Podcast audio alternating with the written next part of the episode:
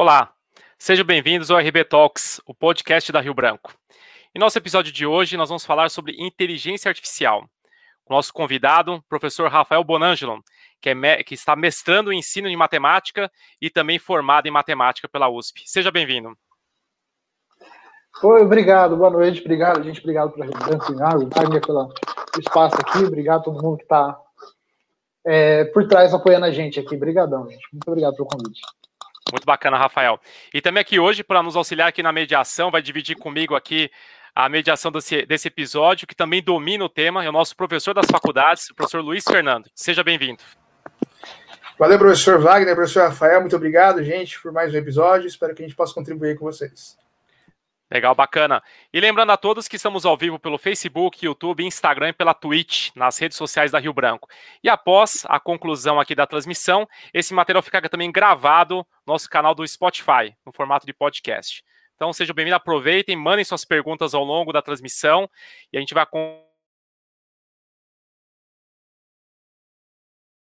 um pouco, pelo menos começar a entender um pouco o que, que vem a ser isso. Então, começando, já soltando aqui a primeira pergunta aqui para vocês.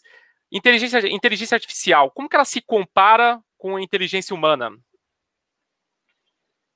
Nossa, mas é, é já um começo muito bom já. Vamos, vamos lá então. É, essa é uma pergunta ótima porque a gente pensa que o computador vai, a inteligência artificial, ela é o, o computador imitando o ser humano e na verdade não é bem assim, tá? O computador, o computador não vai sobrepor o ser humano, né? Dele ser inteligente, começar a tomar decisões e começar a fazer as coisas. Então, a inteligência humana está de um lado, a inteligência do computador está de outro. O que a gente chama de inteligência no computador, a gente pode dar várias definições disso, mas uma para o nosso caso de hoje aqui, para essa conversa, é que o computador ele vai perceber o que está acontecendo, processar aquilo e tomar uma decisão em cima disso. Tá? Então, essa seria a inteligência do computador. Só que aí você fala, ah, mas então eu tenho que pensar em cada situação e programar o computador para isso. Não, na verdade, a gente não precisa pensar em cada situação e cada possibilidade. O computador ele vai tomar é, uma decisão em cima de conceitos próprios dele. Né? Então, isso que a gente está chamando de inteligente, porque a gente não precisa pré-programar cada ação. Tá?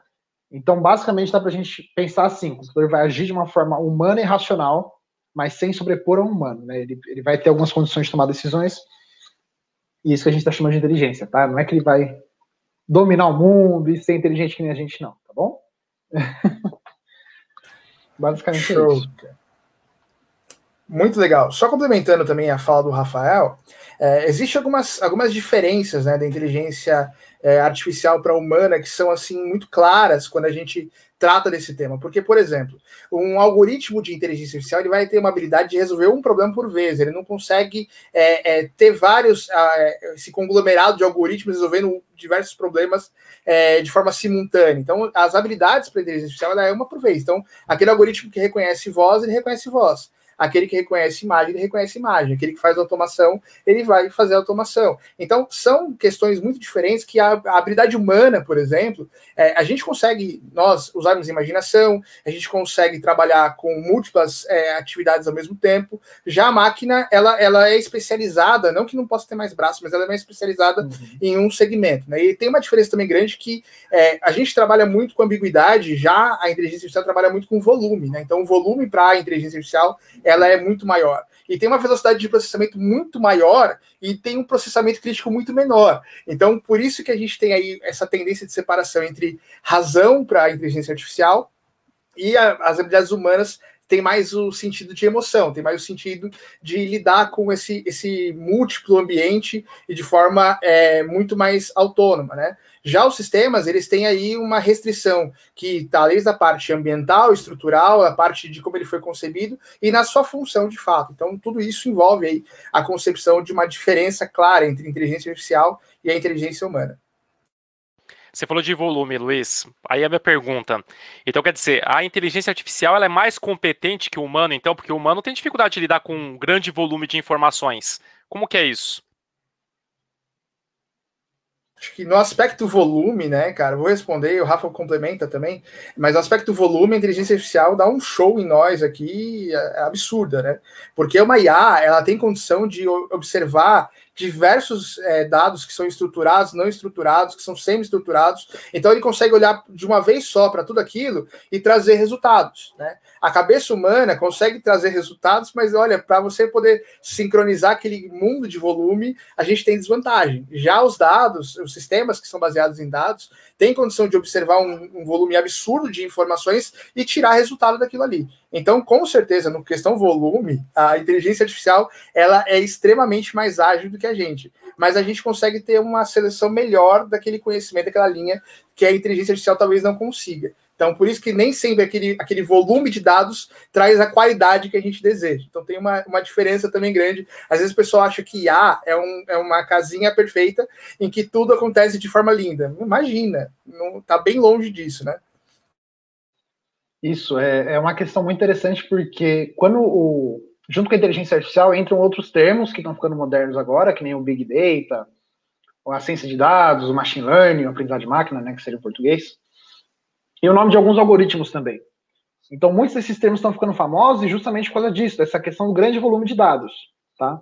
Tanto quando a gente fala de inteligência artificial, não é uma coisa nova, não é uma coisa de agora, de ah, agora 2000, 2021 que a gente está que é novo isso. Não, na verdade, isso já é antigo, já né, do século passado, já de 1956 estavam cunhando o termo inteligência artificial. Em 1940 e pouquinho eles estavam fazendo algumas pesquisas básicas nisso. Mas o grande avanço mesmo é na internet com a questão dos volumes. Então, o que a gente produz de volume hoje em dia é imensamente maior do que a história da humanidade inteira até século XX, por exemplo. Então, essa questão de volume, realmente, a máquina conseguiu superar, conseguiu tratar isso muito melhor, esse volume todo que tem. O volume que a gente criou. Né? E a gente não tem capacidade realmente de, de ver cada detalhe, cada ponto, cada vírgula, mas a gente tem que estar tá lá para dar interpretação para tudo e preparar a máquina para entender todo aquele aqueles dados, aquele volume, aquilo tudo, né? Bom, eu vi que vocês falaram sobre, bom, primeira parte do volume, né? E também o Luiz levantou a bola com relação a a questão da tomada de decisão, né, que a inteligência artificial ela, ela promove essa tomada de decisão com base nesse volume de informações.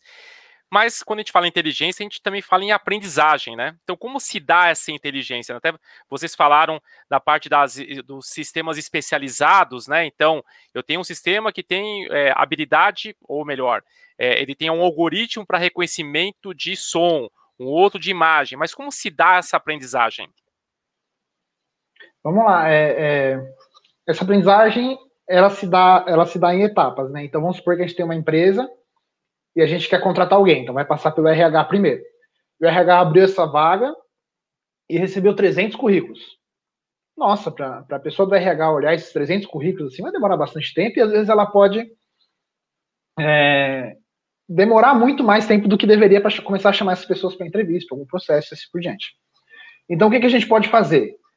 A gente pode programar uma máquina e falar, olha, é o seguinte, eu quero uma pessoa com esse perfil. Né? E aí eu preparar, ensinar ela o perfil que eu quero. Eu quero uma pessoa que saiba isso, isso, isso, que ela tenha esse perfil socioemocional, eu quero que ela tenha isso.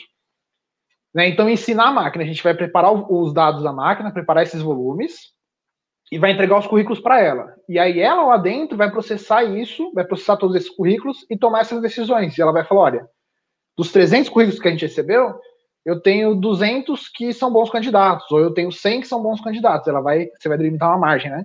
Então, como é que funciona essa questão do volume tratamento? Você vai ensinar para ela o que você quer, e depois de ensinar para ela o que você quer, né, os padrões, delimitar o que você precisa, você vai mandar ela processar. Você mandou ela processar, ela vai tomar uma decisão. Fala, olha, então, pelo que você me ensinou e pelo que você me passou, eu processei e eu vou tomar essa decisão aqui. Eu tenho esses 100 currículos para você olhar com mais carinho, com mais calma para o que você precisa, porque você me mostrou.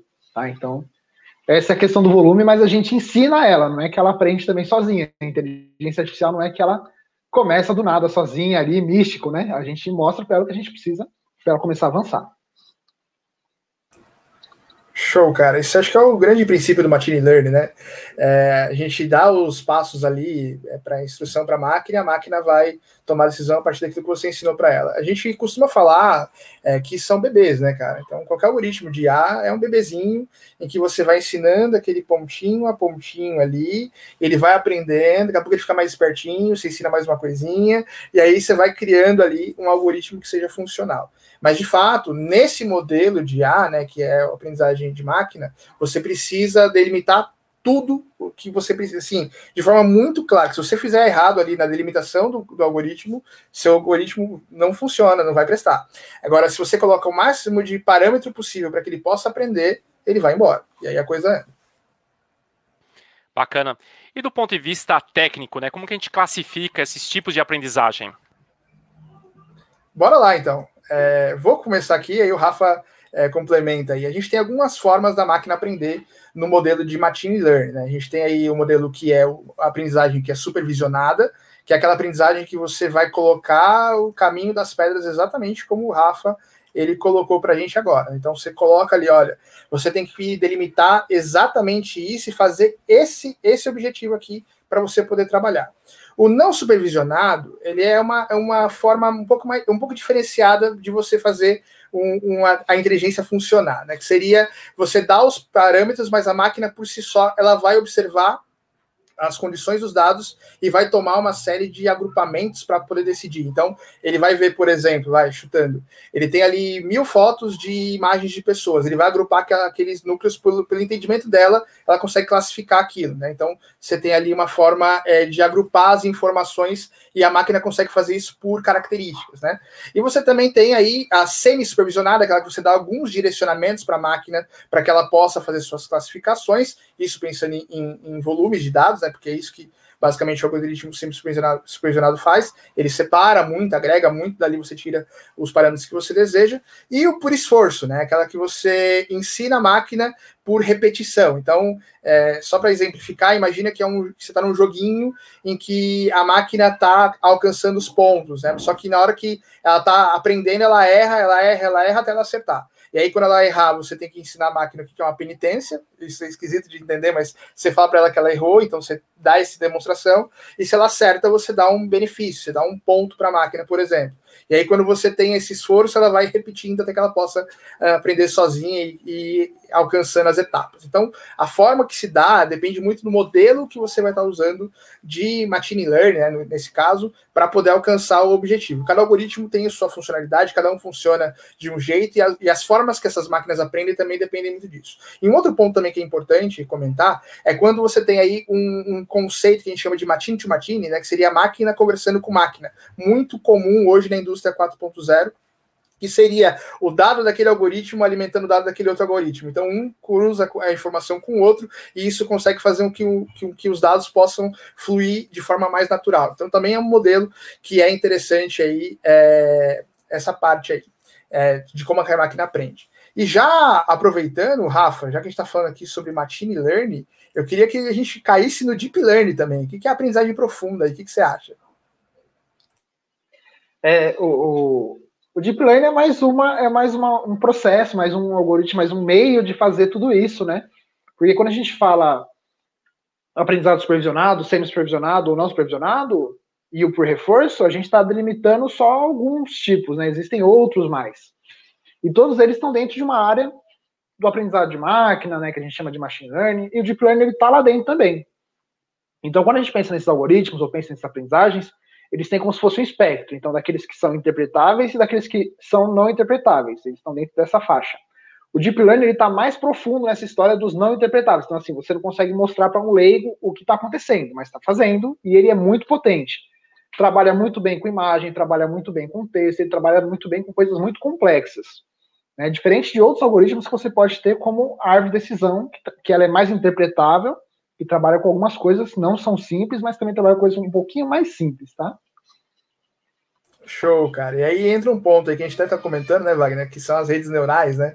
O pessoal ouve muito falar de rede neural e aí você fala assim, mas o que é rede neural? O que, da onde vem isso aí? É, de uma forma bem resumida, vou explicar para vocês ali o que é uma rede neural, e aí Rafa complementa também.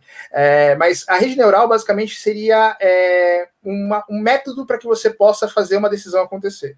E esse método pode ter várias características, ou seja, eu tenho, eu tenho várias possibilidades, e das possibilidades, cada uma tem o seu valor. Então, essa possibilidade que ela é melhor para aquele, aquele tipo de questão, aquela outra possibilidade é melhor para aquele outro tipo de questão. E aí você vai passando isso para uma rede que simula uma rede neural, em que cada peso de decisão vai sendo agregado de acordo com o que eu quero fazer. E dali a máquina toma a decisão baseada naquilo que você delimitou para ela como, como importância. E aí entra um ponto, porque na rede, na aprendizagem profunda, que é esse deep learning que a gente está falando, é, eu não preciso ter intervenção humana o tempo todo. Eu não preciso. Por quê? Cada coisa não tem o seu peso delimitado, eu não tenho as camadas ali que chama de camada oculta, que tem os pesos delimitados no algoritmo. Então, cara, na hora que eu vou fazer minha, minha decisão, eu já tenho um peso delimitado. Então, eu jogo aquele modelo dentro do algoritmo, ele vai basear de acordo com aquilo que eu preciso. Então, é, um, é, um, é uma forma da gente, por exemplo, personalizar coisas. É, só para trazer isso para o mundo real uma, um bannerzinho do Netflix, para mim, ele não vai ser o mesmo que para o Rafael, mesmo sendo a mesma série. Porque o meu perfil de consumo é diferente do dele. Mesmo sendo a mesma série, vai ter um algoritmo por trás que vai mapear de acordo com a importância, relativando com o meu, com o meu costume, com aquilo que eu gosto. E com certeza vai trazer uma coisa diferenciada. Por isso que esse tipo de algoritmo está se tornando cada vez mais popular, a gente vai comentar agora sobre isso, mas está trazendo aí, está é, tá sendo mais popular porque personaliza. Então, uma rede neural personaliza aquilo que o cliente quer consumir. Um, exemplo que a gente pode dar rapidinho, só para exemplificar, porque parece um absurdo, né? Isso para as pessoas, parece, nossa senhora, o que está acontecendo? É, então, esse processamento de imagem está tá um pouco mais forte agora no, né, na, nas redes sociais, na mídia, assim por diante, processamento de imagem, até exames médicos. Então, ah, eu quero ver se uma pessoa tem problema no pulmão, tem problema médico, se dá a chapa do pulmão pra, da pessoa para o computador, e ele consegue analisar. E exatamente naquele, a gente pode pensar naquilo que a gente acabou de conversar uns minutos atrás. Então, a gente deu vários exemplos para ele do que é uma doença, e de repente eu dou uma chapa nova para ele. Ele consegue pegar aquela chapa, aquele pulmão ali, que para um leigo, por exemplo, não dá para interpretar se é uma doença, uma pneumonia, algum problema pulmonar. E a máquina, a imagem, ela consegue interpretar essa imagem, ela consegue fazer isso, ela consegue fazer o que o Luiz citou do, do da personalização de produtos então, é um algoritmo, ele é muito poderoso, mas ele não é o que. Ele está na moda, é muito poderoso, é o nome da hora, mas não é, não é o único que tem, tem muito mais coisas, tá? E até nessa linha de tomada de decisão, né? Você falou esse exemplo da, da chapa, né? Da radiografia ali do pulmão, por exemplo. É, a inteligência artificial, ela vai ter sempre a mesma decisão ou essa decisão ela se aprimora com o tempo? Boa, boa, pergunta. Essa, essa é uma boa pergunta. Ela que foi exemplo que eu, até que o Luiz trouxe de, de, de, a gente usar os dados de um modelo cruzando com outro, porque eu posso ir aperfeiçoando os meus dados com o que eu tive.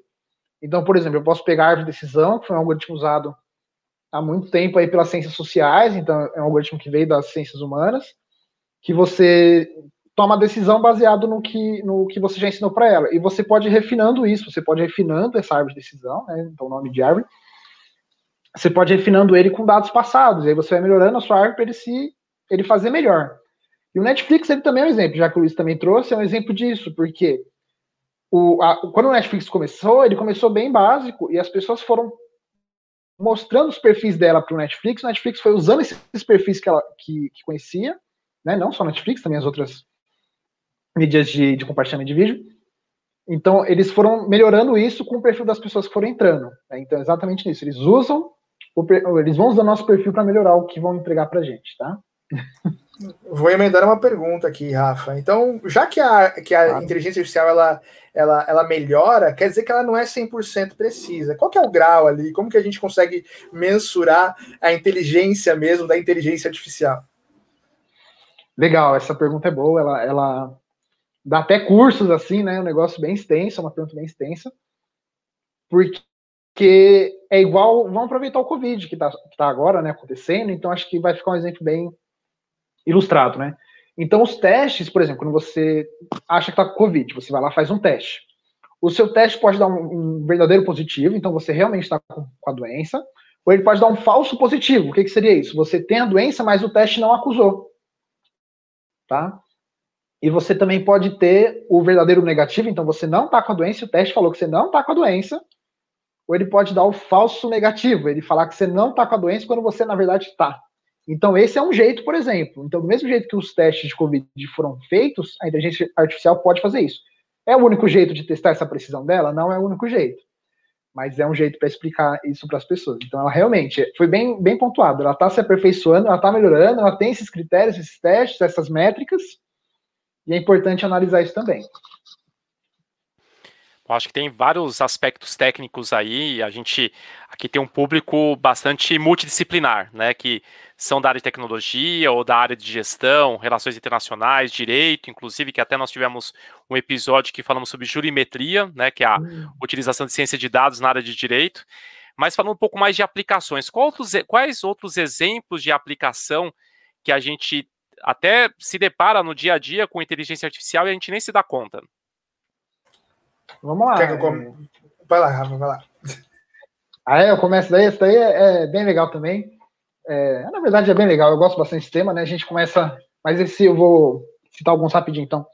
Tem, então, aproveitar o pessoal de direito, que falou da jurimetria, eu posso pensar em analisar casos de condenação. Então, eu tenho um caso de uma pessoa, eu vou submeter para a máquina e falar assim: olha, eu quero que você veja se essa pessoa é culpada ou não, quanto tempo de pena ela pega, tá? E aí fizeram já vários testes, esse teste ele, realmente ele é muito amplo, já é muito feito, né? Essa área de geometria está crescendo demais e ela cresce justamente com esses testes. E eles viram que pessoas negras elas são mais suscetíveis a ter uma pena maior. Por quê? Por que essa pena maior para o negro, né? Porque foi assim no passado, isso que ensinaram para a máquina no passado. Então as pessoas negras tinham uma pena maior e aí colocaram esses dados na máquina. Aí você fala, ah, mas ninguém sabia. Tudo bem, ninguém sabia, mas a máquina revelou. Né? Então, essa é uma aplicação na jurimetria, e aí chama o pessoal do direito para discussão. Por quê? Como é que conserta isso? Como é que arruma essa, essa desigualdade? E pessoas, por exemplo, na área de saúde, então você tem é, você tem etnias, você tem grupos de pessoas que são mais propensas a algumas doenças. Então, na hora que a pessoa vai se preparar, então eu entrei num posto, eu entrei num, num centro de saúde, eu quero saber o que, que eu tenho, dependendo da minha etnia ou do meu grupo ali, a máquina pode me apontar, olha, você tem um problema de rim, quando na verdade eu não teria, mas por causa de, tempo, de dados passados, dados enviesados com vícios passados, ela vai lá e me coloca nesse patamar. Então, a aplicação da geometria, a questão da racial, a questão da saúde, esses grupos, etnias. É, que mais, Luiz? Vamos lá, sei que também tem os chatbots na, na... É, eu tava já louco para falar de chatbot já, né? Porque É, quando a gente pensa em chatbots ali, quando você pensa nesse diálogo ali, é, aplicado a tudo, né, cara? A IA, ela é muito boa, e é isso que a gente precisa entender, principalmente na hora de você trabalhar aí com a interpretação de imagem, interpretação de texto, entender qual que é o sentido que a pessoa quer, mas para você poder programar um, um, um chatbot, por exemplo, ali, um, um, atendente virtual, você tem que pensar em um milhão de possibilidades de, que, de conversa, de fato, ali com a máquina. Então, por exemplo, é, trazendo de forma bem mais fácil de entender. Digamos que eu quero falar com um atendente de um banco, é, uma inteligência artificial de um banco. Se eu falar, oi, tudo bem? Meu nome é Luiz, quero ver meu saldo. Ou se eu falar, oi, e aí, tudo bom? Eu quero ver meu saldo. Ou se eu falar assim, fala meu saldo aí. Que, que, qual, que, qual que é a relação dessas palavras aqui? Então, de fato, eu coloquei um monte de. de eu tenho que pensar em várias possibilidades, mas o que, que ele vai pegar da informação que eu quero? Ele vai pegar o saldo. Tá entendendo? Então, esse tipo de, de aplicação da inteligência artificial, ela tem que ser muito trabalhada. Então, quando você pensa em soltar, por exemplo, para o mercado um produto de A, é, que é o comum, na verdade, hoje, acho que, é, se a gente olhar direitinho, nenhum produto que sai, se não tiver algo de tecnologia ali no meio, se não tiver um dedinho de inteligência artificial, é, não vira produto de fato, né? É, comercialmente falando, é interessante que tenha uma realidade aumentada, tenha alguma coisa nesse, nesse sentido, né? Então, até para esse tipo de aplicação, a IA tem que ser bem trabalhadinha. E aí, uma outra questão que eu vejo também mais próxima do usuário final, vamos dizer assim, né? Hoje a gente ouve falar em Alexia, em Siri, em qual é o nome da do Windows, até esqueci o nome dela, da Cortana, né? Essas são inteligências artificiais, como que a gente pode classificar adequadamente? Elas são inteligências artificiais, é, a classificação, nossa, pode variar bastante, pra, porque a gente pensa que é tudo muito segmentado, né? Então, é, sempre por reforço, sempre por supervisionado, sempre um, sempre outro, quando na verdade tudo isso se soma. Então, quando o Luiz traz que um algoritmo alimenta o outro, isso realmente acontece bastante. Então, tem um momento que elas aprendem baseadas no que elas já têm. Né? Então, os comandos básicos, que aprende a, a, a comentar a pessoa, reconhecer a pessoa, por exemplo, né? Pode entrar no chatbot nessa questão. Mas às vezes ela tem que aprender com o próprio ambiente. Então ela vai aprender a diferenciar as próprias pessoas da casa. Então, se eu tenho uma Alexa lá ligada, eu quero que ela ligue a luz, eu quero que ela reconheça a minha voz e com quem mais vive comigo. E se ela reconhece só a minha voz, então, ué, o que está acontecendo, né? Então ela vai reconhecer outras pessoas. Então isso aí vai, ela vai ter que criar um nicho dela e aí entra no não supervisionado. E aí você junta as duas perspectivas no que chama de semi-supervisionado. Ah, eu quero uma aprendizagem por reforço. Então você indica o que você quer ou o que você não quer. Às vezes você fala assim, ah, eu quero que toque uma música. Toca essa música para mim. Ela vai e toca. Aí você fala, não, essa música eu não gostei. Toca outra. Então ela começa a criar. Isso seria o aprendizado por reforço porque ela começa a criar. Bom, se essa música que eu coloquei ele não gostou, as músicas relacionadas eu não vou, eu não vou trazer. Né? Então, esse seria o aprendizado por reforço. Então, esses assistentes é, virtuais dessas grandes empresas, eles são inteligências artificiais e eles funcionam bem, eles são muito complexos, muito completos também em várias frentes. Né? Eles trazem realmente uma integração muito grande dos métodos. Né? E, e Luiz, para emendar, e na parte de gestão, como que a inteligência artificial pode ajudar na tomada de decisão? Cara, que sensacional sua pergunta. Existem, é, só para a gente poder entender, porque parece que é uma coisa separada, mas não é. Quando a gente fala sobre ciência de dados, é, qualquer base de dados, ela sendo estruturada ou não estruturada, ela pode ser trabalhada em cima de uma aplicação de IA. Então, para negócios, a gente já tem aí um, um sentido de negócio que pensa em sistema é, estratégico, sistema de apoio à decisão, sistema operacional de transacional, de transações, e um sistema gerencial. Esse é o comum das empresas, né? Ter aí o seu RP, o seu CRM, o seu supply chain. Você tem um sistema já segmentado dentro das empresas. Quando você pega esses sistemas, essas bases, cruza essas bases e joga dentro de uma aplicação de IA, você consegue fazer muita coisa, mas muita coisa mesmo. Coisas, problemas que você não tinha detectado, você consegue descobrir baseado nessa informação que o algoritmo pode processar para você. Por isso que na parte de negócios, a inteligência artificial pode ser utilizada tanto na parte do RH, como na parte de gestão de pessoas, como na parte de decisão de processos, que para otimizar processos, pode trabalhar na hora de você é, de fato conduzir aí uma, um, um, negócio. Para a parte financeira, cara, é absurdamente válido. Então, você consegue trabalhar com modelos que são chamados de modelos preditivos, né? Que é algo que está mais relacionado aí com o que pode acontecer, baseado nos dados que eu tenho, como é que eu, olhando para o passado, como é que eu vejo o futuro. Então, existem diversos modelos de aplicações que na área de negócios pode ser aplicado. E outra coisa, aproveitando também esse, essa, essa, essa linha de pensamento, é, existe uma, uma mistificação de que só pode mexer com IA quem é da área de tecnologia, isso não é verdade de maneira nenhuma. Hoje, inteligência artificial está tão popular e tão assim é, acessível que você tendo um mínimo de conhecimento de manipulação de dados e você tendo aí alguns modelos, que grande parte deles é open source ali, você tem aí várias, vários interpretadores, assistentes que podem ajudar, qualquer pessoa pode mexer com o IA e pode trazer isso para dentro do seu negócio. Com certeza, quando a gente fala sobre se trazer a inteligência para dentro do negócio, a gente está trazendo oportunidades de empregos, oportunidades de tomada de decisão, oportunidade de crescimento e toda e qualquer empresa hoje pensa em olhar para o seu processo e pensar como uma máquina me ajudaria automatizando essa parte, como que ela me ajudaria apoiando essa decisão, como é que eu cruzar os meus dados da empresa pode trazer um resultado. Então, tudo isso, gente, é, traz uma percepção muito diferenciada e ajuda as empresas a evoluírem. Acho que o grande, a grande sacada da ciência de dados, ou por trás da inteligência artificial, é você observar os problemas que a empresa tem, observar os algoritmos que a gente tem já de modelos ou que podem ser construídos e aplicar a IA para poder trazer resultados que sejam inteligentes. Por exemplo, um, um poupa-tempo da vida tinha um monte de problema com agendamento. Então eles tinham ali uma demanda absurda, que o cara tinha que ir lá, agendar para depois ir lá e fazer o serviço. Olha o tempo que se perdia nisso. Pô, então eu vou criar uma, um algoritmo que permita o agendamento de forma fácil e resolver o problema. Então, é por chatbot, né? Então eles criaram aí é, a ferramenta principal, que é uma inteligência artificial que conversa com o usuário, consegue manipular os agendamentos e pronto, você chega hoje num, num num poupa-tempo não tem fila, né? Não tem tanta fila quanto tinha quando começou esse projeto. Mesmo é, só para poder explicar, o projeto começou centralizando os serviços, né? Então tinha todos os serviços centralizados. Hoje os serviços continuam centralizados, só que a forma de você poupar tempo de fato existe, porque você consegue otimizar esse atendimento. Então esse tipo de coisas são percepções que precisam ser pensadas e que podem ser trabalhadas aí para poder resolver os problemas das empresas. Muito bacana. Bom, aproveitando, deixando um recado aqui para quem está chegando agora. Esse é o RB Talks, o podcast da Rio Branco. Estou aqui com dois convidados da área aqui de inteligência artificial, o professor Rafael e o professor Luiz, que inclusive é nosso professor aqui da casa, das faculdades. Então, para quem está chegando agora, seja bem-vindo.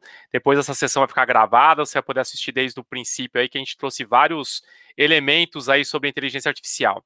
Para a gente poder emendar um pouquinho, vocês falaram durante o discurso sobre machine learning, deep learning, quais são as diferenças, Quais são as semelhanças? O que, que é isso? Vamos lá. É... É, o, a inteligência artificial seria um grande guarda-chuva, um grande guarda-chuva que abarca todas essas outras áreas, tá? E, e basicamente vai ser isso. é, muitas estão dentro da inteligência artificial. Então, por exemplo, aprendizado de máquina é uma delas, está dentro da inteligência artificial. E o deep learning mais ainda está dentro dessa dentro ainda, né? Então você vai diminuindo o, você vai entrando mais na, na área de conhecimento. Então, assim, a inteligência artificial é um guarda-chuva gigantesco. Qual é a diferença entre elas? Depende do seu caso. Tá? Então, tem casos que eu preciso usar o Deep Learning, tem casos que eu preciso usar outros algoritmos. Mas, basicamente, é isso. Então, inteligência artificial é o grande guarda-chuva, aprendizado de máquina está lá dentro, e o Deep Learning está dentro da, do aprendizado de máquina ali também. Tudo bem? Então, assim, tá tudo um dentro do outro. O que a gente pode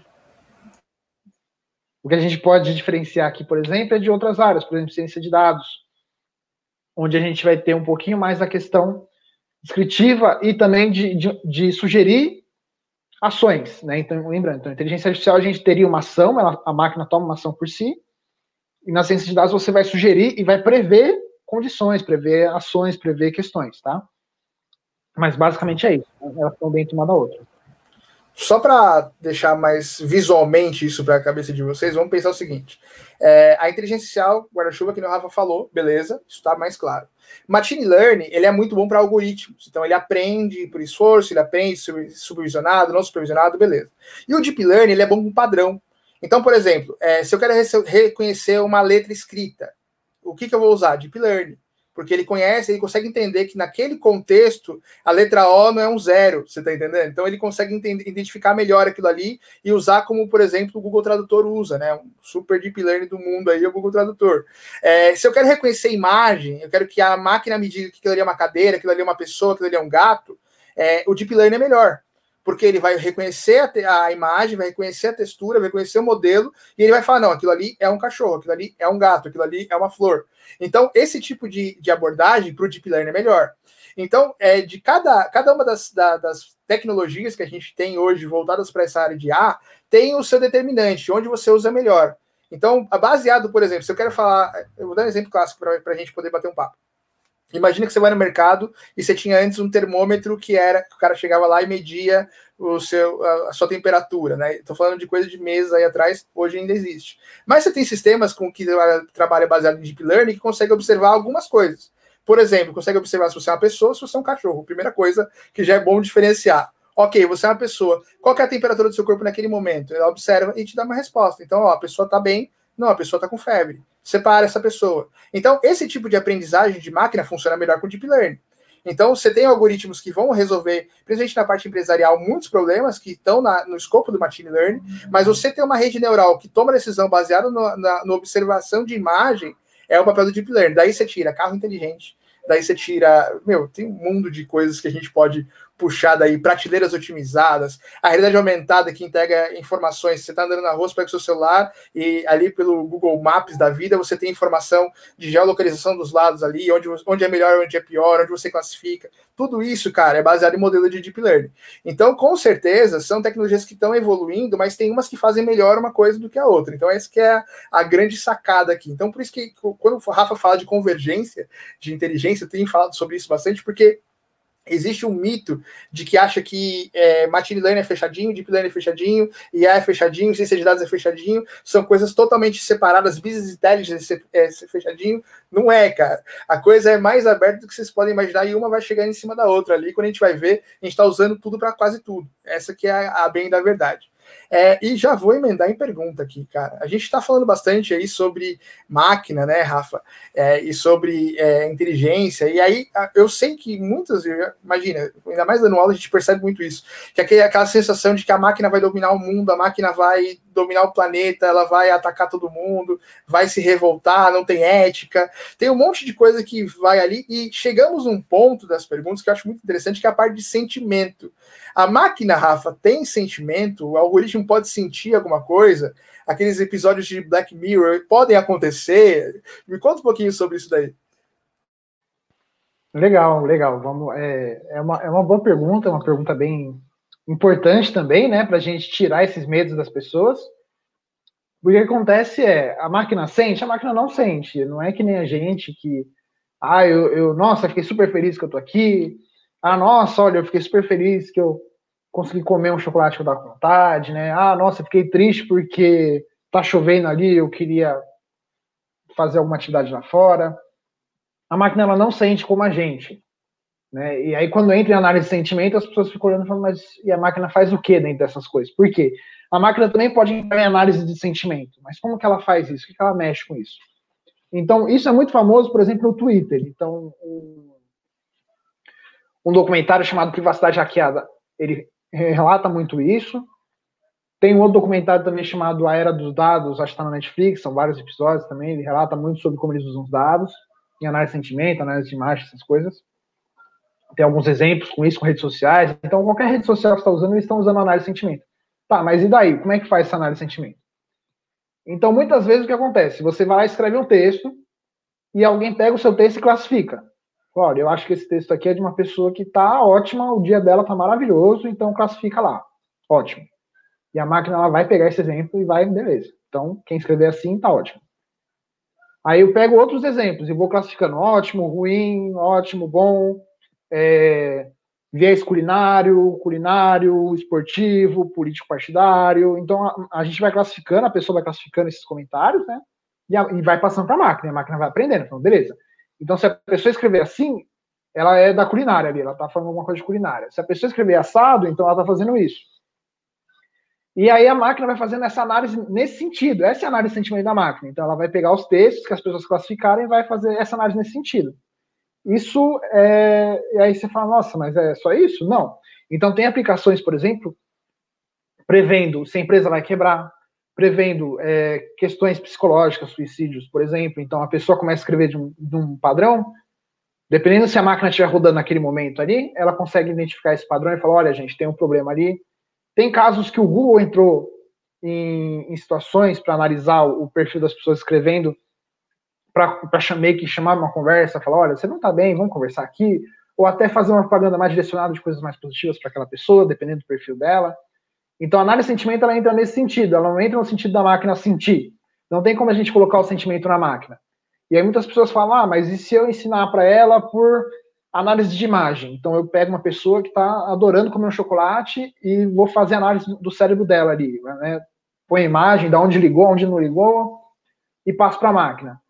Se eu tiver uma outra pessoa e conseguir ler o cérebro dela na mesma, vai ser a mesma coisa? Não, não vai, porque é, primeiro que essas pesquisas demoram muitos anos para serem concretizadas, e segundo que essa questão do cérebro pode ter interferência de uma área para outra. Eu posso ter felicidade pedalando e outra pessoa pode ter felicidade comendo chocolate e a gente ativar a mesma área do cérebro, ou até ser divergente nesse sentido. Então, análise de sentimento é basicamente isso. É. Legal. Show, Bom, cara. o assunto tem um alto, alto grau de complexidade.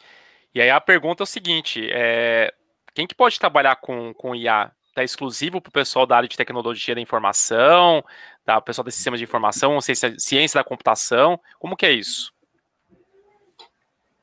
Bom, você começa vou respondendo, vou respondendo, você complementa aí, Rafa.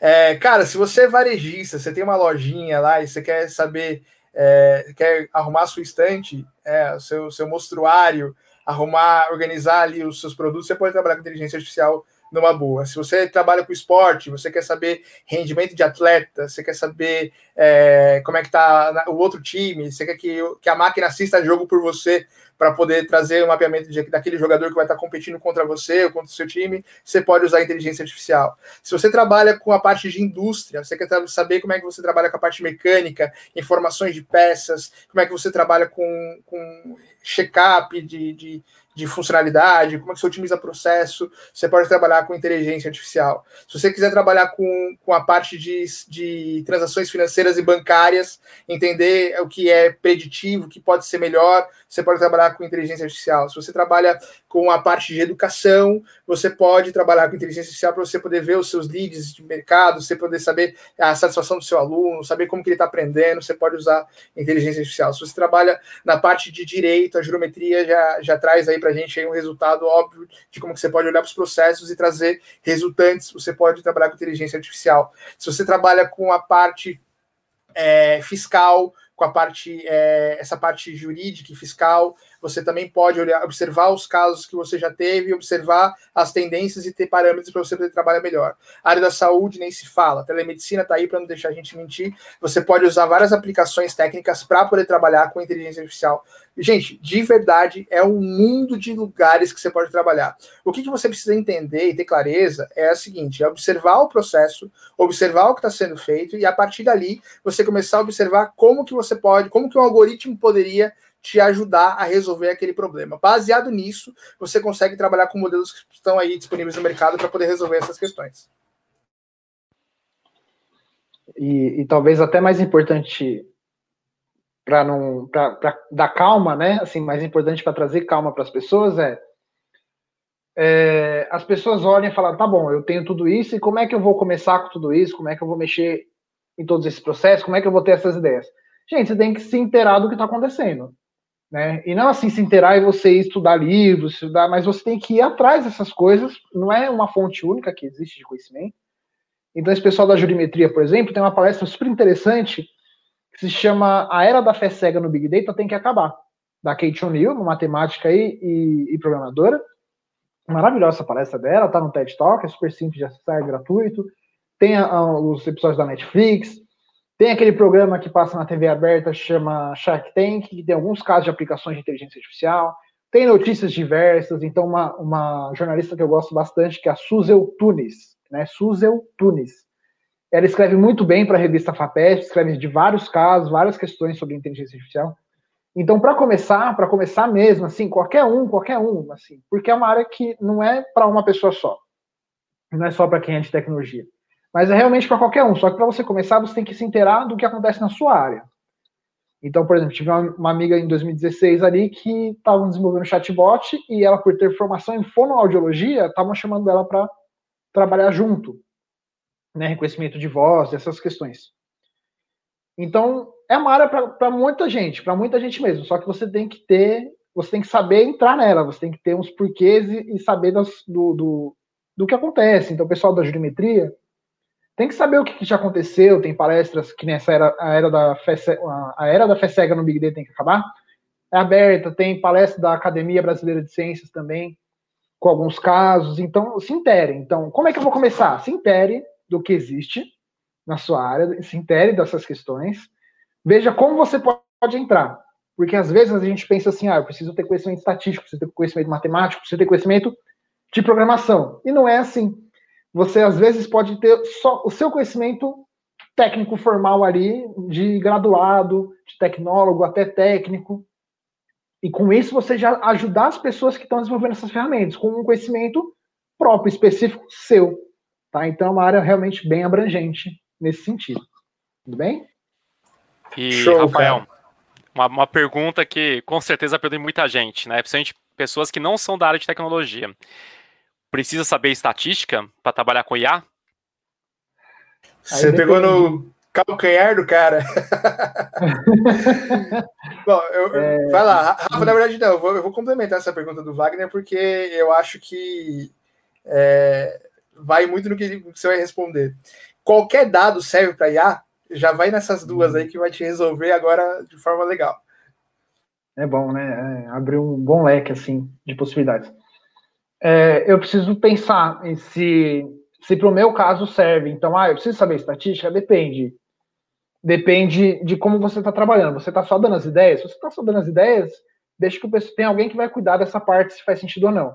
Mas seria bom, se você quanto mais assim completo você for em conhecimentos, quanto mais conhecimentos, mais abrangência você tiver, seria melhor, porque você fala, você participa com mais propriedade. Precisa saber, assim, obrigatoriamente, tudo de estatística? Não, não precisa saber tudo, tudo, tudo. Mas ter uma boa base de bastante coisa é interessante. E como é que você vai ter essa boa base? O que, que é uma boa base?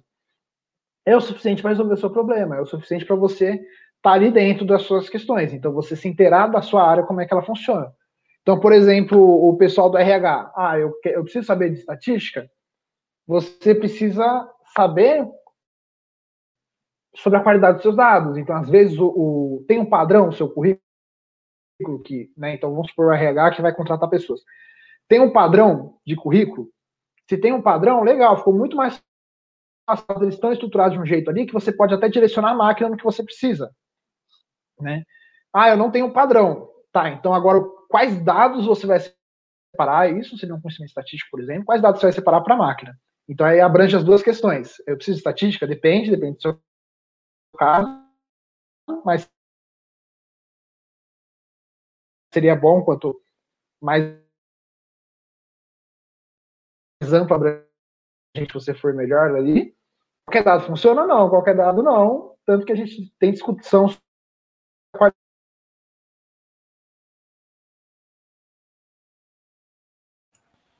Acho que a conexão do, do Rafael tá um pouquinho, um pouquinho ruim. Acho que ficou, acho que cortou um pouquinho aqui no final. Você quer emendar, Luiz? Aí quando o Rafael voltar Fala. a conexão. Pode, pode deixar, da caidinha no Rafa, não tem problema.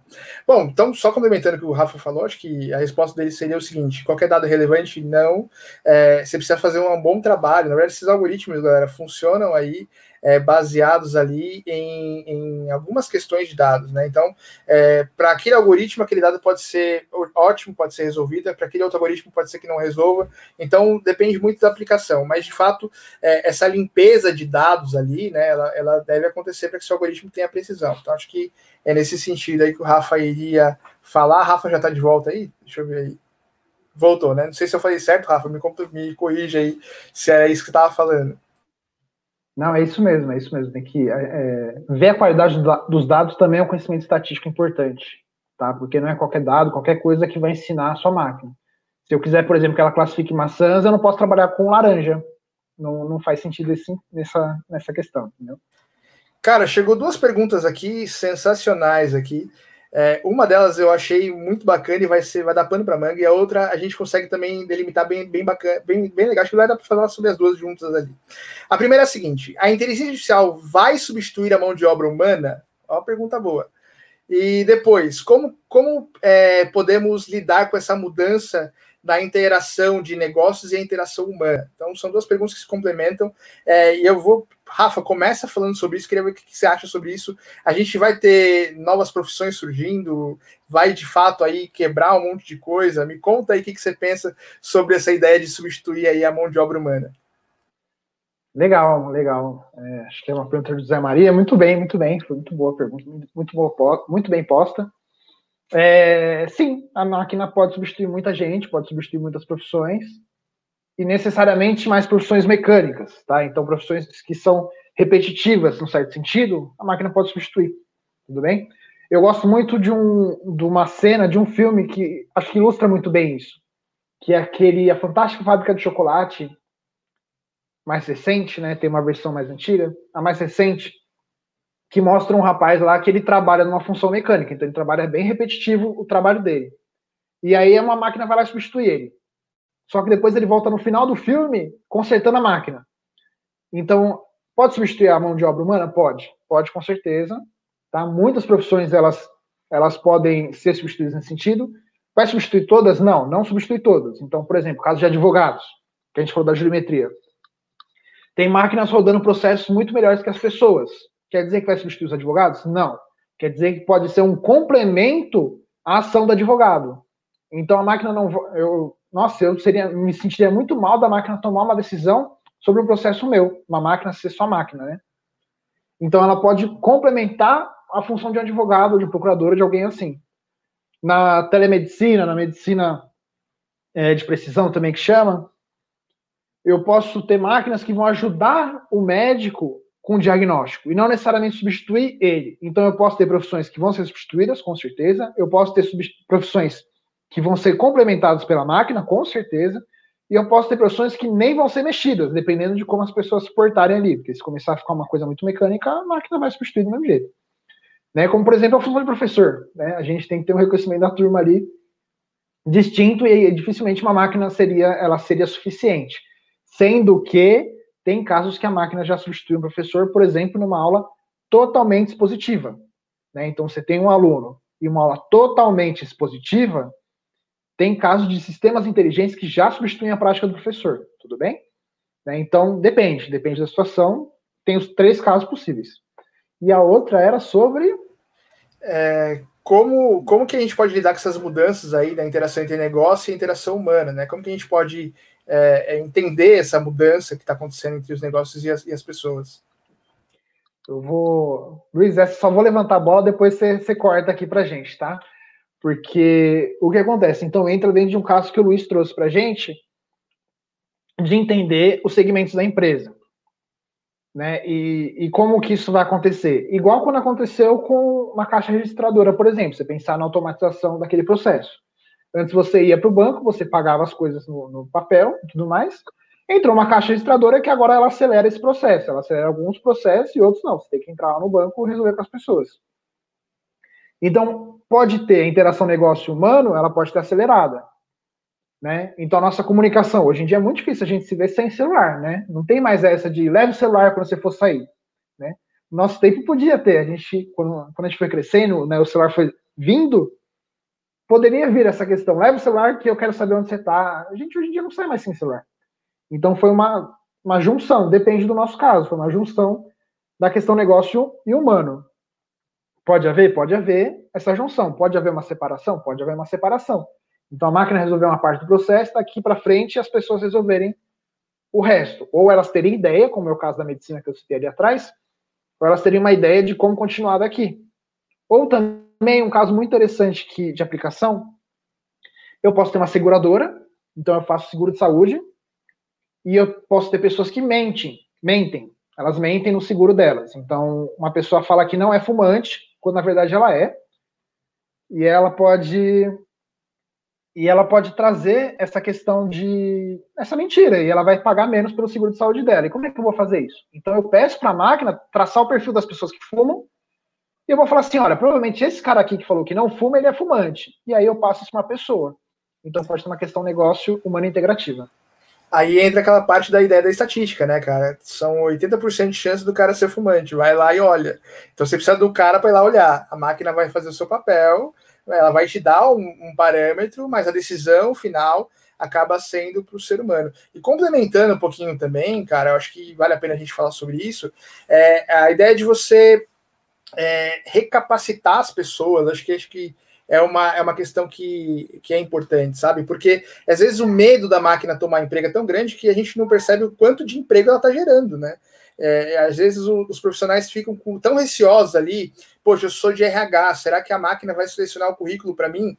Cara, não, não vai. Ela vai te dar, ela vai facilitar a sua vida, mas você tem que ir lá aprender um pouco da máquina também, para você poder usar depois. Então, eu acho que o olhar que a gente tem que ter quando a gente fala sobre inteligência artificial e, e essas otimizações de algoritmos para poder resolver processos, tem que ser esse tipo de olhar.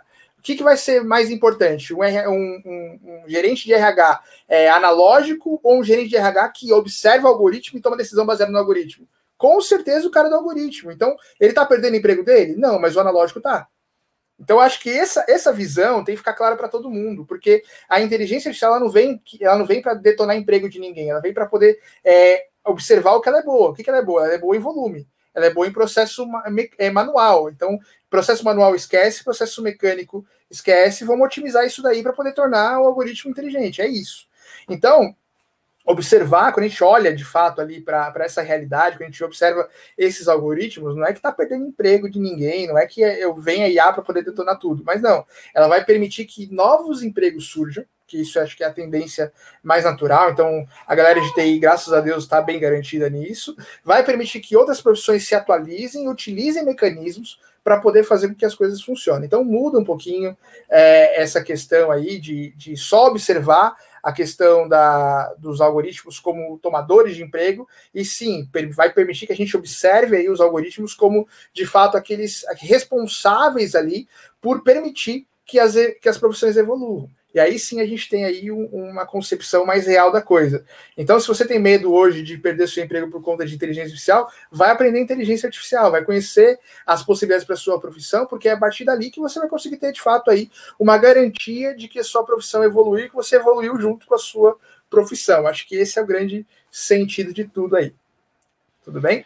Muito legal. Bom, para a gente poder caminhar então aqui para o nosso final, é, vocês falaram sobre perfil lá no Netflix, né? Quer dizer, é, sugestões de séries aí com base no perfil da pessoa. Falamos também sobre a, a, parte até de publicidade, por exemplo, até sobre o comportamento. Mas a gente também tem, um pouco mais recente, a Lei Geral de Proteção de Dados. Como que fica a inteligência artificial nessa, nessa abordagem e a LGPD?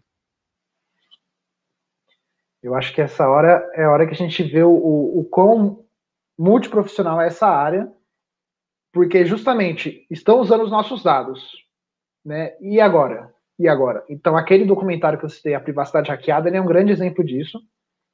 Ou aquele documentário da Netflix, A Era, a, a Era dos Dados. Eles são grandes exemplos disso. Estão usando os nossos dados. E o que, que a gente faz com isso?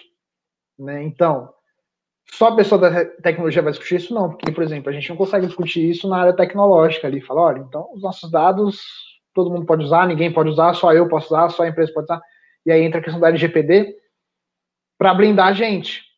Então, eles podem usar dados sensíveis, eles podem coletar dados a qualquer momento. Então, na hora que eu estiver na minha casa falando, ah, eu quero comprar uma bicicleta, eu posso, de repente, ver um anúncio de bicicleta na hora que eu ligar o meu celular? Isso entra com o pessoal de direito e mostra o, o multiprofissional que é essa área de inteligência de dados, porque surge essa necessidade de, e aí, meus dados estão na rede, e quem que vai me garantir a segurança disso, tá?